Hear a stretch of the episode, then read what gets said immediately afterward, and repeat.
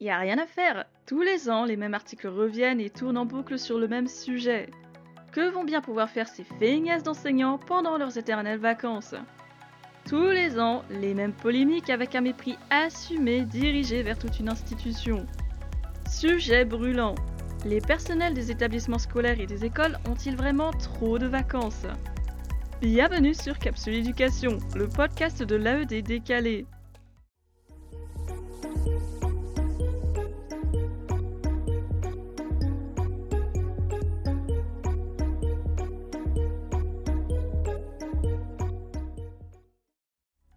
La seconde juridique.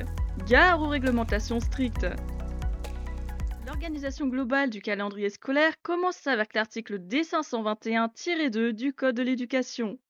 Les adaptations du calendrier scolaire national ne peuvent avoir pour effet de modifier le nombre ou la durée effective totale des périodes de travail ou de vacances des classes de l'année scolaire ni l'équilibre entre ces périodes. Elles ne peuvent entraîner une modification de la répartition des académies en zone de vacances fixée par le ministre chargé de l'éducation. Toutefois, les dates de vacances des écoles maternelles et élémentaires peuvent être alignées sur celles du collège de secteur auquel elles sont rattachées lorsque ce collège est implanté sur le territoire d'une académie appartenant à une zone de vacances différente.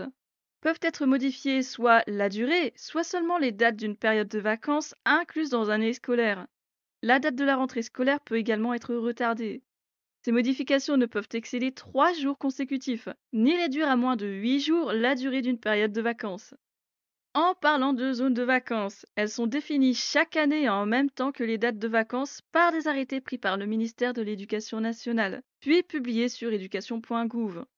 Des exemples l'arrêté du 15 décembre 2020 pour 2021-2022 et l'arrêté du 7 janvier 2021 pour l'année 2022-2023. Ces pages-ci mentionnent également quelques éléments intéressants. Le départ en vacances a lieu après la classe, la reprise des cours le matin des jours indiqués. Les élèves qui n'ont pas cours le samedi sont en congé le vendredi soir après les cours. Ou bien début des vacances d'été. Les enseignants appelés à participer aux opérations liées aux examens sont en service jusqu'à la date fixée pour la clôture de ces examens par la note de service établissant le calendrier de la session. Plus loin, les dates fixées par le calendrier scolaire national peuvent, sous certaines conditions, être modifiées localement par le recteur. Ce calendrier n'inclut pas les dates de fin de session des examens scolaires.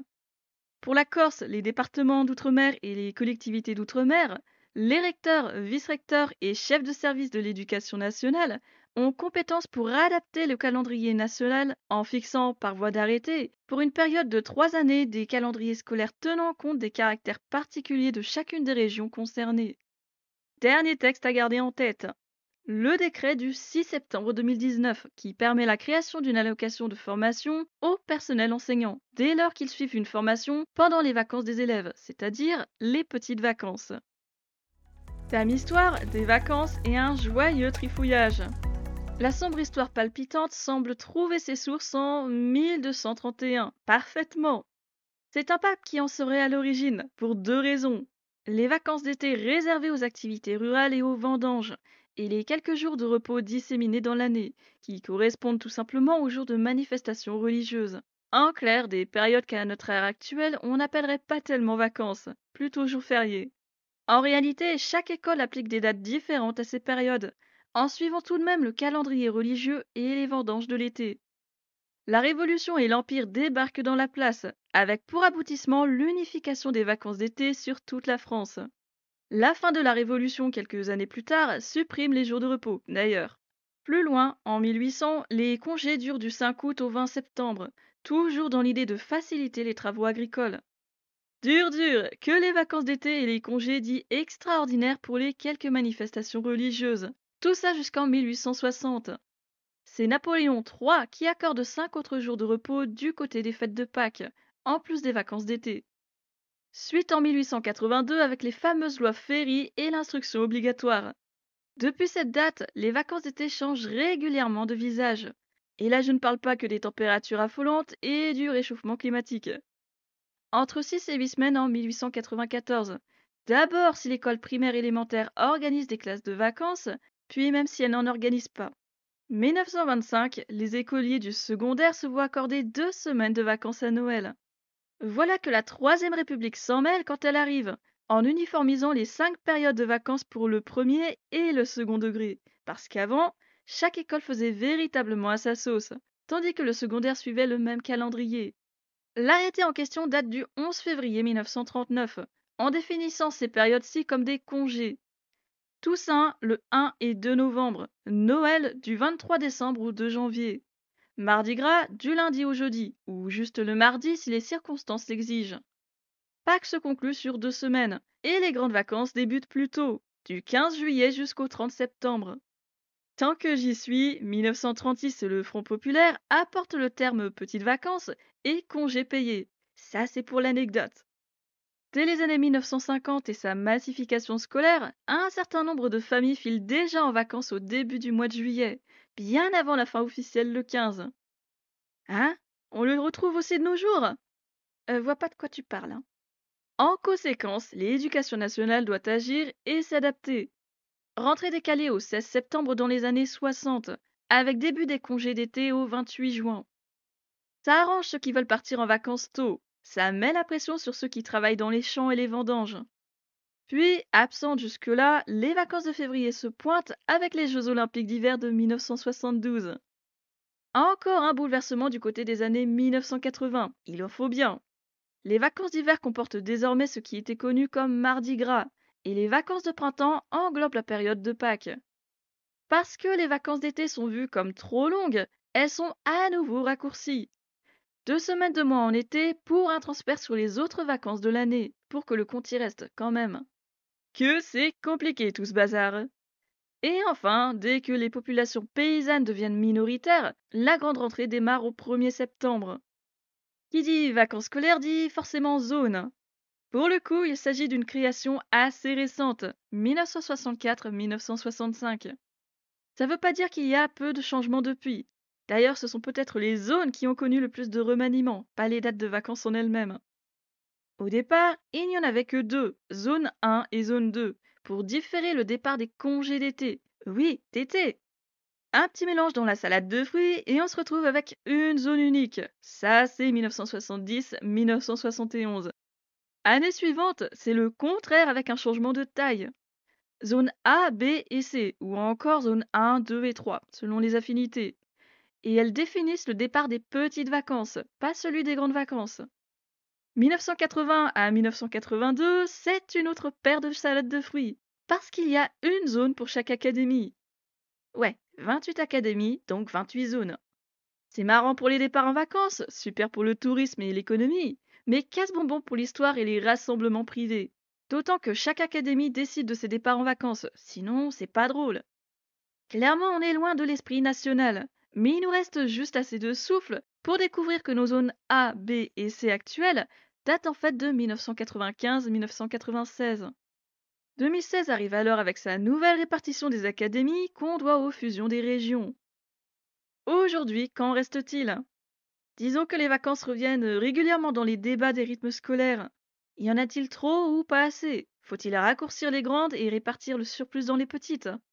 Doit-on faire commencer les congés d'été plus tôt ou plus tard? À quoi on y rajoute forcément les questions de zone inégalitaire selon la période, les inégalités entre le premier et le second degré, les intérêts financiers et touristiques, l'absentéisme d'une partie des élèves qui disparaissent avec leur famille bien avant le début officiel des vacances, ou l'intérêt pour les personnels de garder les murs une fois les élèves partis.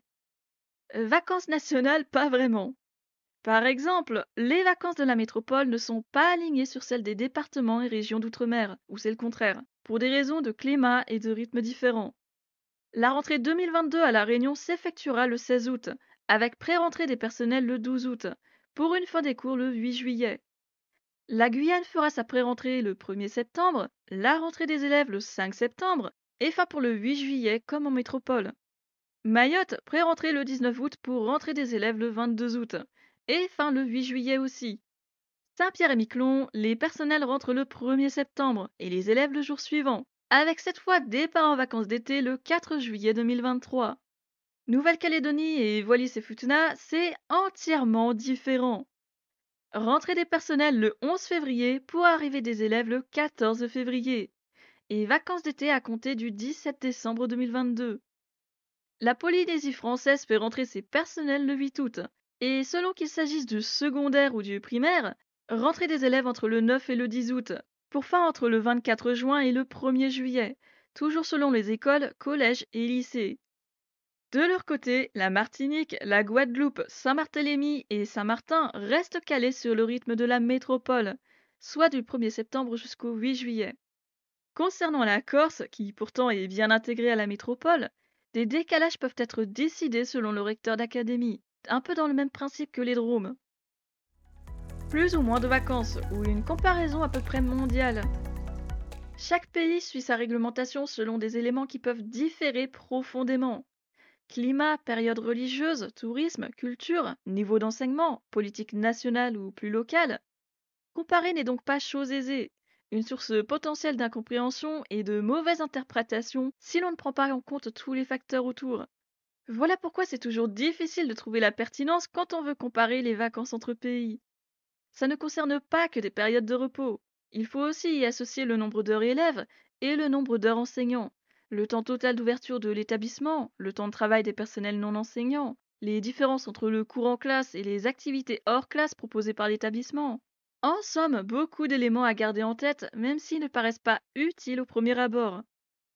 La France en 2022, c'est un total de 36 semaines de cours dans le premier et le second degré, un peu plus ou un peu moins pour les formations professionnelles, les universités et certains établissements supérieurs. Ici, je m'appuie sur l'OCDE et son rapport Regard sur l'éducation 2021, que tu peux retrouver dans les sources. Que dit l'OCDE elle dit que sur les 40 pays qui la composent, la moyenne s'élève à 38 semaines de cours. Donc la France se situe bien à un peu en dessous dans cette moyenne. 52 semaines dans une seule année, donc 36 réservées à l'instruction obligatoire. Dans cette logique, il reste 16 semaines qui seront alors dédiées au congé. Bien entendu, ces 36 semaines englobent le temps des élèves, mais la plupart des personnels non enseignants français ont un contrat qui couvre 39 semaines.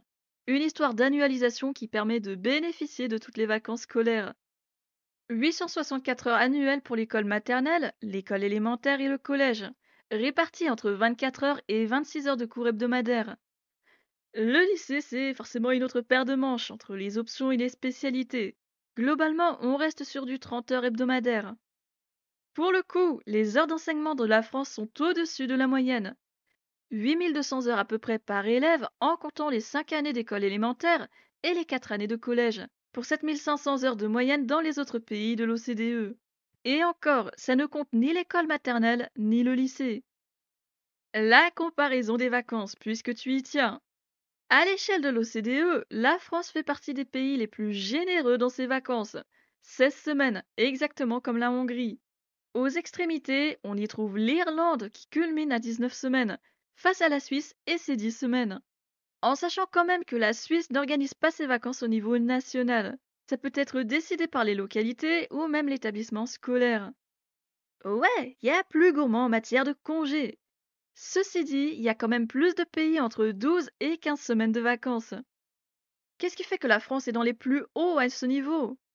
Sur les grandes vacances, la France a 8 semaines de repos soit la moitié du temps total. Et c'est d'ailleurs la même chose pour la Suisse. La moitié du temps pour l'été, le reste réparti entre les autres périodes. Voilà ce que l'étude fournie par l'OCDE met en évidence. La majorité des vacances est occupée par la période estivale, mis à part pour la France, la Suisse et trois ou quatre autres pays qui ont tâché d'équilibrer les différentes périodes. En gros, si la France est parmi les plus dotés en vacances, c'est parce qu'elle préfère répartir ses 16 semaines entre une période estivale équilibrée et pas trop longue et des périodes de repos disséminées sur toute l'année. D'autres pays, eux, concentrent toute leur attention sur les vacances d'été et laissent peu de repos sur le reste de l'année. C'est le cas de l'Irlande, voire d'autres pays qui n'ont que peu de semaines hors période estivale. Tu me diras, c'est pas forcément le plus judicieux à mettre en place chez nous.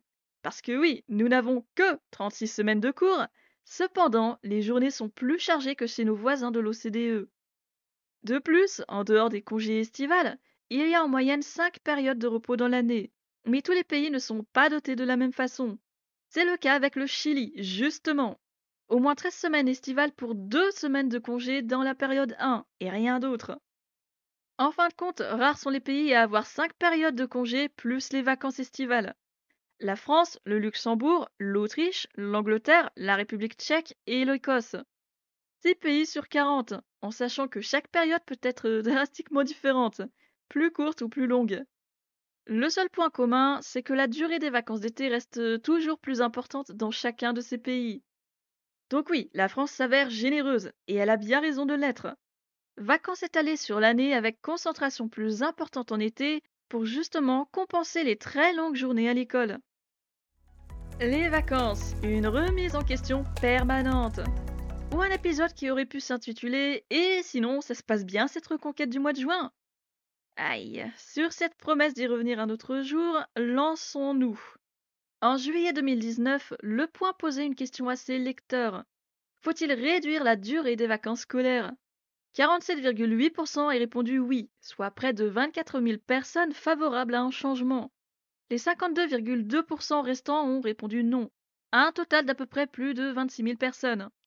Et qu'est-ce que ce petit sondage lancé au bon moment pouvait indiquer? Tout simplement que cette volonté de refonder les rythmes ne vient pas que d'un petit groupe. C'est presque une moitié qui a des choses à redire. Remise en question sur le travail des personnels, déjà. Quand on parle de vacances, ça a plus tendance à désigner le repos des élèves, et congé s'entend alors plus pour les personnels. Alors, est-ce que les personnels travaillent durant leur congé? Et la réponse paraît évidente. Oui, une vaste majorité travaille. Et c'est aussi le cas dans d'autres pays. Les tâches sont même comptées dans les congés scolaires. Pour en revenir à la France, ça commence avec les enseignants. Sur temps scolaire, 24 heures pour un professeur des écoles, 18 heures pour un certifié hors EPS, 15 heures pour un agrégé hors EPS et 36 heures pour un professeur documentaliste. Tout ceci à temps plein, mais ce dont on parle ici, ce sont bien les heures d'enseignement. Le temps que l'enseignant passe dans la classe et dans l'établissement pour le professeur documentaliste. Une enquête du ministère le disait déjà en 2010.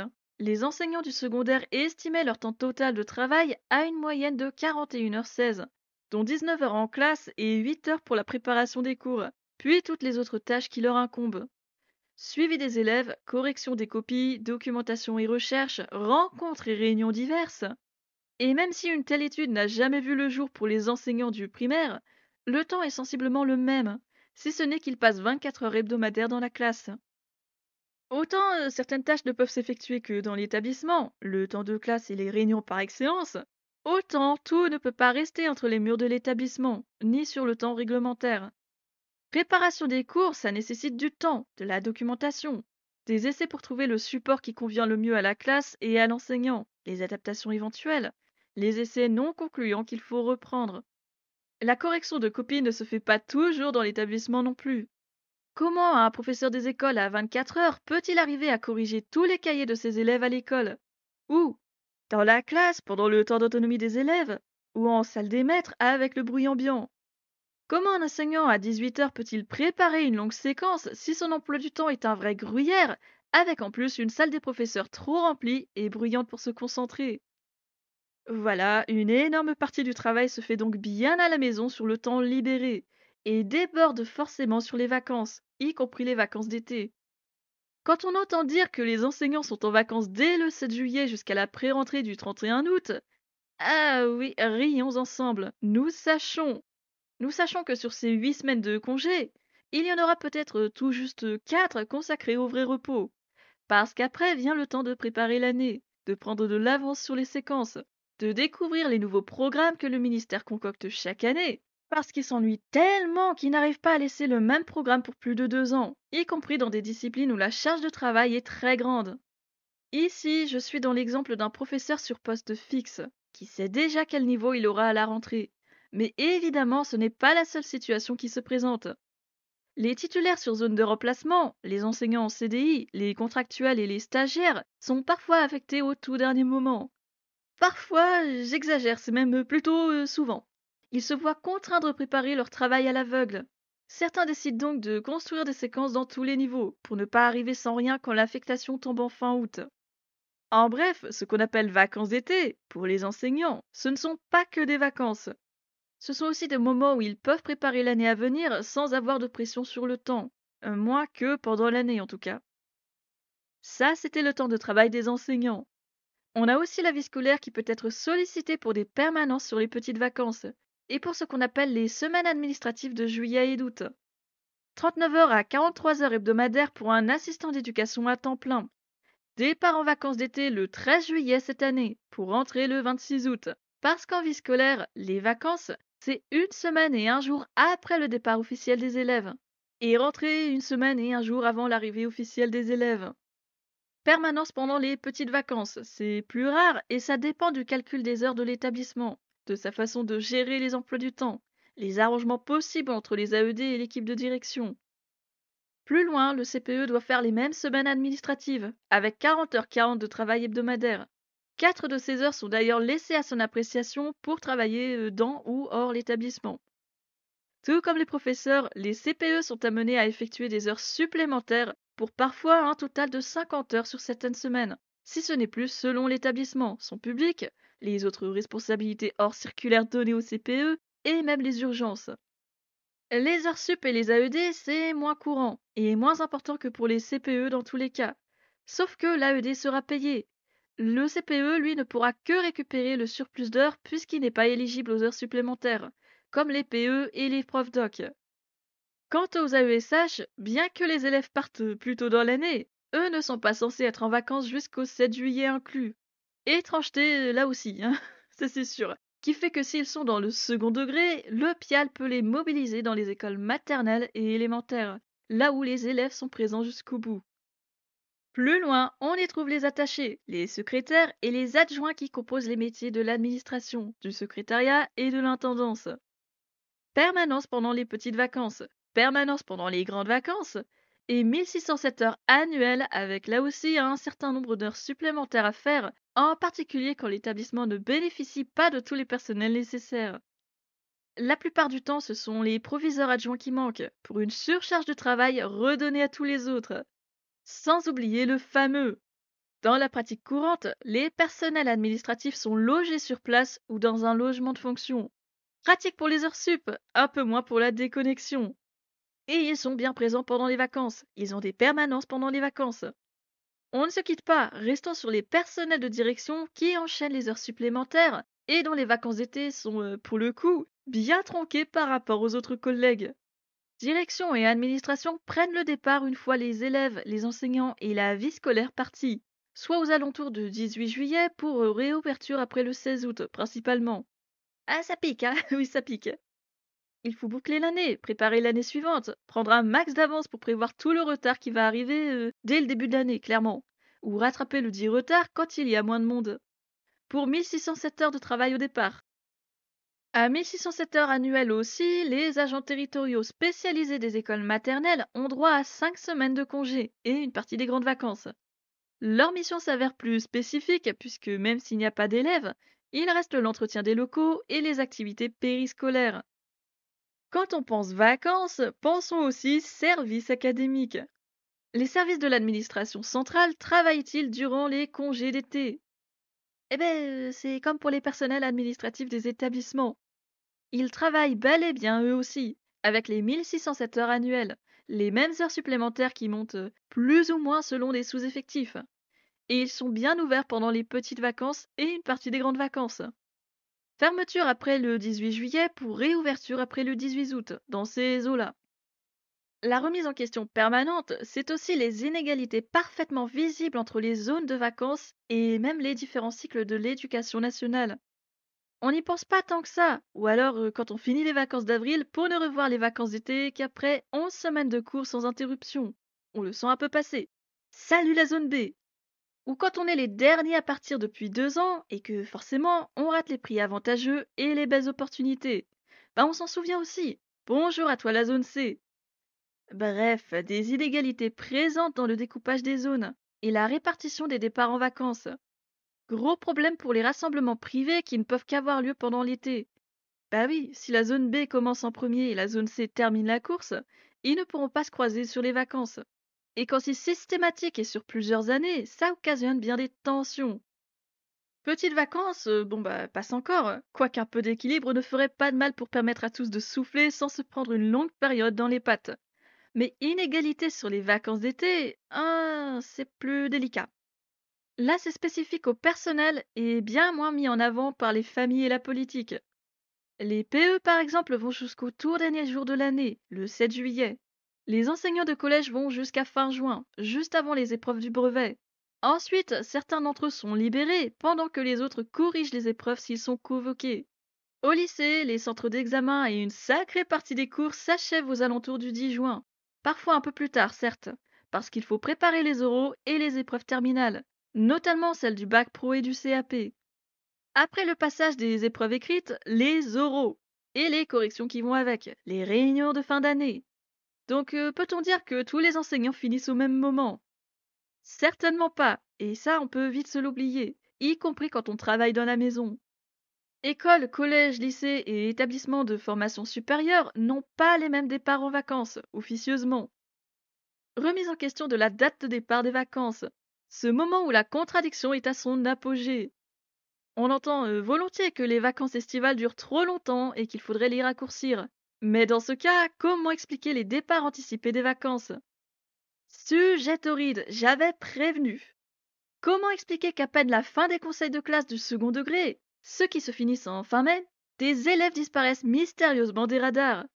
Comment expliquer qu'après le brevet et avant le résultat du brevet, des familles ne puissent pas venir retirer le dossier d'inscription au lycée parce qu'ils sont déjà en vacances? Euh, Même scénario pour le bac. Hein. Si une partie de la population estime qu'il y a trop de vacances, pourquoi donnent-ils des justificatifs bidons d'absence à leurs enfants en maternelle, en élémentaire? Pourquoi faire manquer les classes? On ne regarde que des films, on ne fait que des goûters, c'est pas intéressant, on manquera rien parce qu'on ne bosse plus à cette période. Le prof enverra les cours et on regardera après le retour des vacances. Tous ces arguments qu'on entend régulièrement quand on travaille dans la maison, euh, comment dire? Comment dire qu'ils sont le parfait exemple de l'égoïsme de certains? Non, l'école n'est pas encore une garderie nationale. Oui, l'obligation d'assiduité s'applique du 1er septembre jusqu'au 7 juillet en métropole, et les dates officielles pour les drômes. Oui, les écoles maternelles et élémentaires continuent de travailler jusqu'au 7 juillet, parce qu'il y a les évaluations nationales et les conseils, les bulletins, la fin de l'année à boucler, tout simplement. Tu parles d'une reconquête du mois de juin, toi? Et on n'est pas tellement aidé par le gouvernement et les académies, qui valident une fin des cours pour le 10 juin, pour un bon nombre de lycées en tout cas. Mais derrière ces questions d'assiduité manquée, il y a aussi la question du budget et de la faisabilité des familles. Ça va faire mal à l'entendre, surtout quand une famille composée de membres de l'EN ne pourra jamais se permettre ça. Mais c'est vrai aussi, les prix flambent. Partir en vacances n'est pas une possibilité pour tous. Alors quand les prix sont abordables et que les opportunités ne risquent pas de mettre sur la paille, les familles tentent le tout pour le tout, en se disant probablement que rater une petite semaine ou deux ne fera rien. Et franchement, au lycée, on ne peut rien dire. Les cours finissent tôt et les secondes n'ont pas tellement de raison de rester, contrairement au niveau à examen. Au collège, c'est hélas pareil. Les programmes sont interminables et pourtant l'esprit n'est plus au travail passé les derniers conseils de classe. Difficile de motiver l'élève quand celui-ci sait qu'il n'aura plus de conséquences à ses manquements. Pour l'élève, c'est une chose. Pour la famille, les motivations ne sont pas toujours de l'ordre de l'utilité ou non des cours à cette période les parents qui travaillent dans une entreprise différente et qui ne peuvent pas nécessairement poser des jours de congé sur le même moment pour être tous en famille. Le plus simple reste de prendre des congés pendant les vacances d'été, sur le début ou la fin, là où les autres collègues le demandent peu. Départ anticipé en vacances pour profiter d'avoir tout le monde réuni, y compris si ça tombe sur des semaines encore réservées à l'école. Quand je parle du fait qu'une famille qui travaille dans l'EN ne peut pas se le permettre, c'est bien à cause de ses obligations de temps de travail. Si les autres n'ont pas la même conception du respect, parce qu'à ce niveau c'est quand même euh, un peu du respect, nous on a cette obligation de respect-là. On doit être présent pour les élèves qui restent. Et surtout, on doit être présent pour ne pas être considéré comme gréviste ou comme un abandon de poste. Quand les familles peuvent se permettre de filer sans conséquence parce qu'on sait que c'est pas le gouvernement qui va prévoir quoi que ce soit, nous on subira de plein fouet ces conséquences. Le manque d'assiduité de l'élève ne lui fait pas risquer son salaire ou ses bourses, ses aides. Pour les personnels, c'est clairement autre chose. Remise en question sur les devoirs. Est-ce que ça vaut le coup de donner des devoirs pendant les vacances? Est-ce que le droit à la déconnexion s'applique aussi pendant les vacances? Toutes ces questions très intéressantes trouveront des réponses un autre jour. Ici, on a aussi une remise en question sur l'utilité des vacances pour les élèves. Parce que derrière tout le reste, on ne sait pas si le fait de vouloir réduire les vacances concerne bien les enfants, dans la mesure où une partie des familles prévoit des départs anticipés qui, forcément, rallongent les vacances. D'où le fait d'avoir une sacrée contradiction. Ou bien on ne sait pas encore si ce sont les vacances des personnels qui posent problème, donc on voudrait les faire bosser plus parce qu'ils ne bossent vraiment pas assez. C'est pas clair, c'est pas toujours explicite.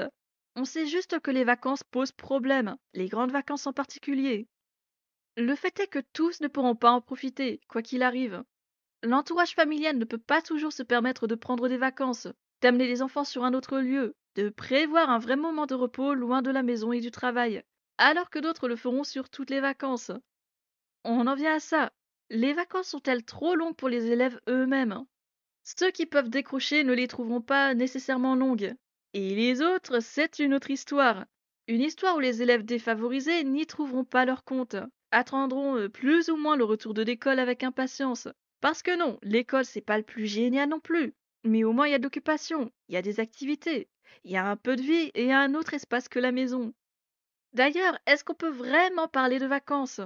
De repos pour certains, à coup sûr, alors que d'autres commenceront à travailler dès qu'ils seront en âge légal de le faire, pour payer les futures études ou le matériel, un permis de conduire ou un véhicule, ou juste pour se faire de l'argent de poche. On l'oublie aussi, le fait que les vacances ne signifient pas obligatoirement repos pour tous les élèves, parce qu'on pense déjà à nos vacances de personnel pas si reposantes que ça. Est-ce qu'on peut parler de vacances quand les établissements scolaires et les écoles ouvrent leurs portes pour des vacances apprenantes? Initiative peu connue et un peu loufoque qu'on doit à Jean-Michel Blanquer dès l'apparition du Covid. Les stages intensifs, les stages de remise à niveau, sont-ce des vacances aussi? Les personnels qui encadrent sont censés le faire euh, volontairement, les élèves aussi. Mais la remise en question, c'est aussi celle-ci. Pendant les congés, l'école doit-elle être complètement fermée ou peut-elle accueillir dans un esprit hors classe? L'idée qui fait frémir de peur, une nouvelle réforme des rythmes scolaires. Pour faire court et simple, est-ce que les vacances scolaires telles qu'on les connaît aujourd'hui sont équilibrées? À question facile, réponse facile. Non, l'équilibre n'y est pas vraiment. Reprendre le rythme en septembre après 8 semaines de vacances minimum, ce n'est pas chose aisée, qu'il s'agisse du premier degré, du second degré ou de l'enseignement supérieur. Pas aisé pour l'élève, pas aisé pour le personnel et pas plus aisé pour le parent, même si on y pense moins. Concernant les élèves, ils reviennent sans avoir mis le nez dans les cahiers ou le trieur, dans les dernières révisions de fin d'année. Ils ont parfois oublié les essentiels, ou encore plus paumé ce qu'ils n'avaient pas compris en fin d'année. Oui, la rentrée est difficile. Elle nécessite un temps d'adaptation, de remise à plat pour reprendre l'année dans le sérieux et le serein. Est-ce qu'actuellement notre système le permet? Eh bien voilà, pas tellement, non. Les notions acquises sont redevenues floues parce qu'ils, d'une part, ils ne prennent pas l'initiative de reprendre ces notions pendant leurs vacances, qu'en plus les familles ne songent pas forcément à les mettre au travail ou au moins à les encourager à relire vite fait les cours, et les huit semaines de repos en plein été n'engagent pas des masses à trouver les cahiers et à travailler au calme. Puis bon, vacances, repos, ça veut dire ce que ça veut dire. Mais là aussi c'est une question d'équilibre, de dosage.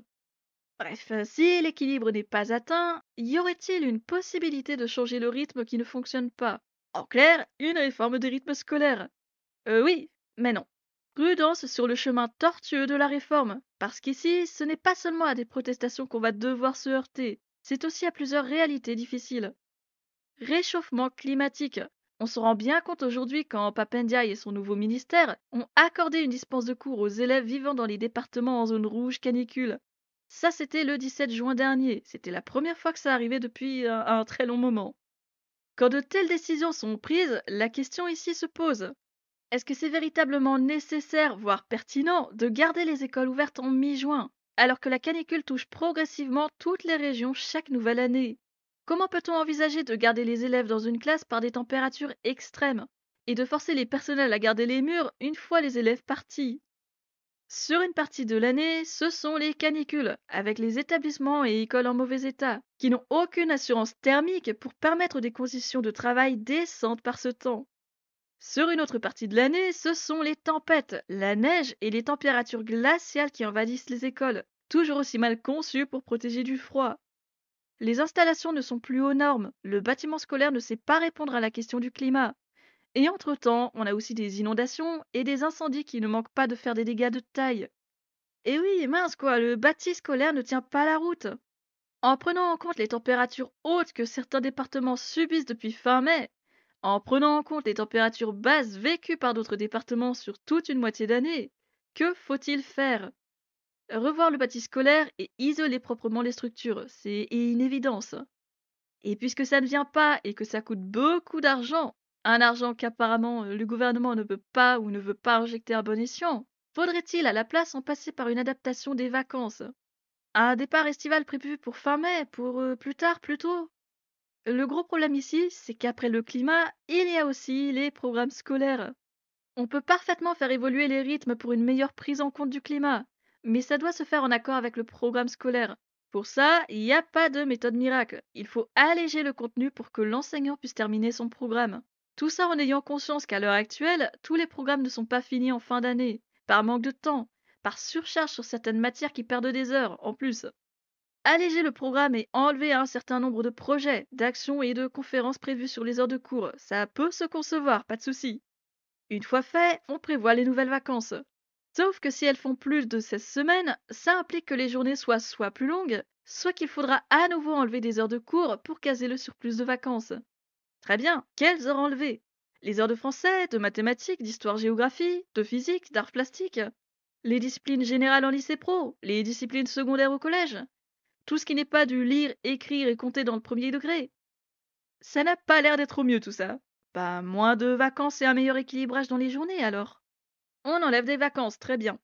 Disons euh, passer de 16 semaines à 12 semaines, en gardant les 8 semaines d'été intactes à cause du climat, et donc en enlevant les 4 semaines restantes sur les autres périodes. Tout le temps récupéré sur les anciennes vacances permet d'alléger les journées, de commencer un poil plus tard pour terminer plus tôt, en étalant sur les jours retrouvés des anciennes vacances. Peut-être plus faisable, sans avoir à supprimer du contenu ou des heures, juste à répartir plus équitablement. Ah, mais non, toujours pas, non. Et les familles alors Leur travail Les modes de garde? Commencer aussitôt et finir aussi tard tel que c'est aujourd'hui, c'est aussi la contrepartie pour que les familles puissent s'arranger avec leur travail. Elles déposent l'enfant le matin, filent travailler, reviennent le chercher le soir.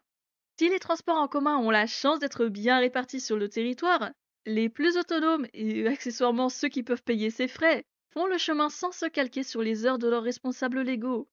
Et donc, si on modifie la longueur de la journée pour commencer plus tard et finir plus tôt, beaucoup de familles devront trouver d'autres moyens, négocier d'autres horaires, payer à nouveau pour un mode de garde. C'est aussi revoir les activités extrascolaires et périscolaires qui se sont adaptées au calendrier scolaire, aux horaires. Si ceux de l'école changent, les structures devront emboîter le pas pour conserver les jeunes recrues. Pareil pour les communes et le périscolaire. Mais si on modifie les horaires des cours et les activités extrascolaires, on doit aussi sacrément revoir les transports en commun. Ça paraît évident et en même temps pas si évident que ça. Parce que les enfants qui n'ont pas la chance de vivre dans un territoire bien desservi, ou qui ne peuvent pas demander à un proche de les amener ici et là, eux seront encore plus embêtés qu'ils ne sont actuellement. Si réforme des rythmes il y a, réforme des transports publics il doit y avoir aussi, sinon c'est intenable à moins d'ajouter des internats dans les zones rurales, isolées, difficiles d'accès ou difficiles tout court. De l'argent en plus, des personnels en plus, du matériel et des locaux en plus. Si encore il n'y avait que ça, parce que qu'est-ce qu'on fait de l'économie, du tourisme? Rappelle-toi cette histoire de différentes zones pour dispatcher les départs en vacances. Elle date de 1964, et pourtant la raison de son existence tient sur le marché du tourisme. Alors si les vacances sont rétrécies au profit de journées plus courtes, si on enlève quelques jours à chaque période sauf la période estivale, qui ne sera pas d'accord? Qui aura du mal à tourner si les clients ne peuvent pas venir? Les hôtels, les stations de ski ou les stations balnéaires, les sites et monuments touristiques, les autres pays aussi dans une certaine mesure, parce qu'ils comptent sur la présence des touristes français. Qu'on le veuille ou non, le tourisme est lié au système éducatif, à l'établissement, d'une façon ou d'une autre.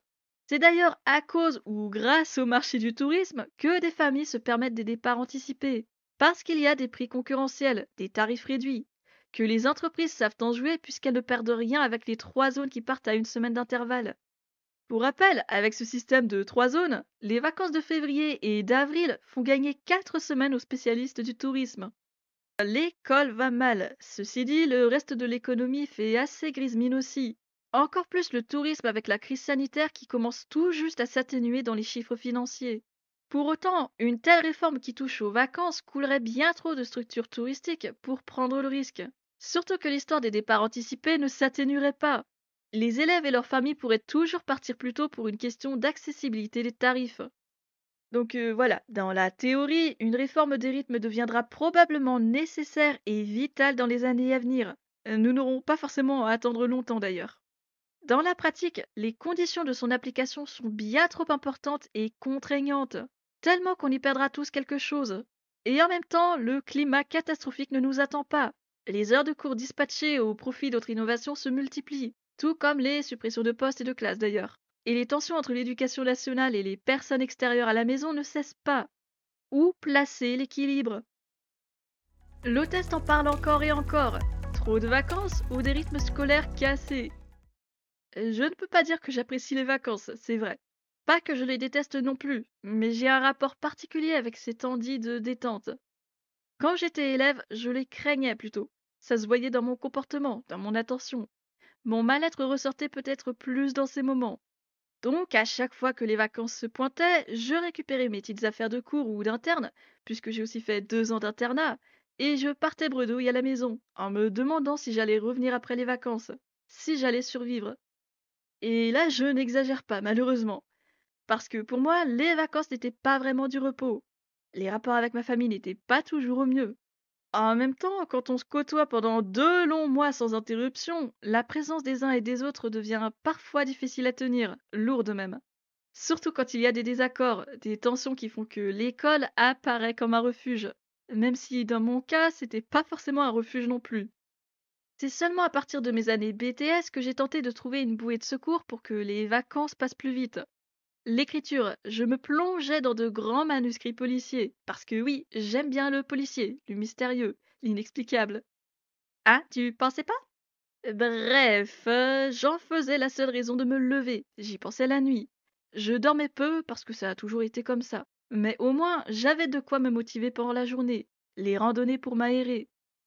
Je ne dis pas que ça m'a évité des problèmes, de me mettre en danger d'une façon ou d'une autre, on va dire que ça m'a juste permis de moins sentir les longues secondes de chaque journée, pendant chaque période de vacances. C'était pas forcément mieux de se plonger dans une addiction, car pour moi c'en fut une. Une ou de pas pouvoir écrire pendant une seule journée suffisait à me mettre dans un état de vide absolu. Troquer un mal-être pour un autre, moyen. Enfin, j'y reviendrai à un de ces quatre. Est-ce qu'aujourd'hui mon rapport aux vacances s'est amélioré? Je serais tentée de te dire oui, mais je sais que c'est un mensonge. Est-ce que je suis plus en sécurité? Est-ce que je ne risque pas de dérouiller? J'ai mon podcast qui va m'occuper, les randonnées. Je sais gérer mon temps libre et je sais que j'ai des tas d'histoires qui m'attendent si jamais le podcast devient trop difficile à gérer sur l'instant. Donc oui, en un sens, ça va. Et en même temps, je sens toujours la longueur de ces jours. Être au contact des élèves et des collègues me manque. Je raisonne par utilité. Suis-je utile quand je suis en vacances? Non. Est-ce que ma vie peut prendre un sens pendant les vacances? Là, c'est très existentiel. On ne va pas aller dans ce coin. Je me gère, c'est pas simple. Je fais partie de ces personnes pour qui les vacances d'été sont bien trop longues. Mais je sais aussi que j'ai besoin de ces temps de repos, qu'on en a tous besoin.